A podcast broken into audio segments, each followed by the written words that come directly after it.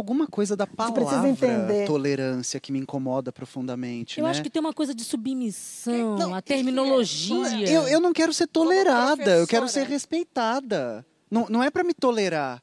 É para entender que eu sou um ser humano como você, que eu estou ocupando um lugar Boa. como você e que você precisa me respeitar, né? Tolerar, você vai tolerar teus problemas, né? Tolerar, você vai tolerar o que você precisa tolerar na terapia. Um, um ser humano se respeita. Até quando precisaremos colocar em leis, normas e códigos de conduta direitos básicos como respeito ao ser humano?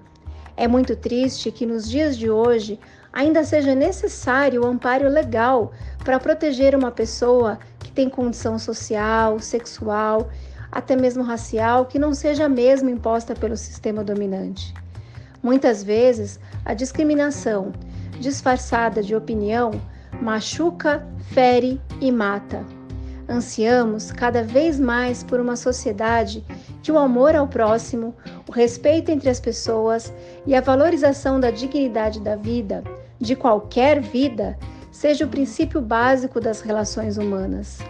Ansiamos, mesmo que seja de uma forma utópica muitas vezes, por um mundo em que seja normal a convivência harmoniosa e que não sejam necessários mecanismos de punição e controle para proteger hoje quem ainda está vulnerável.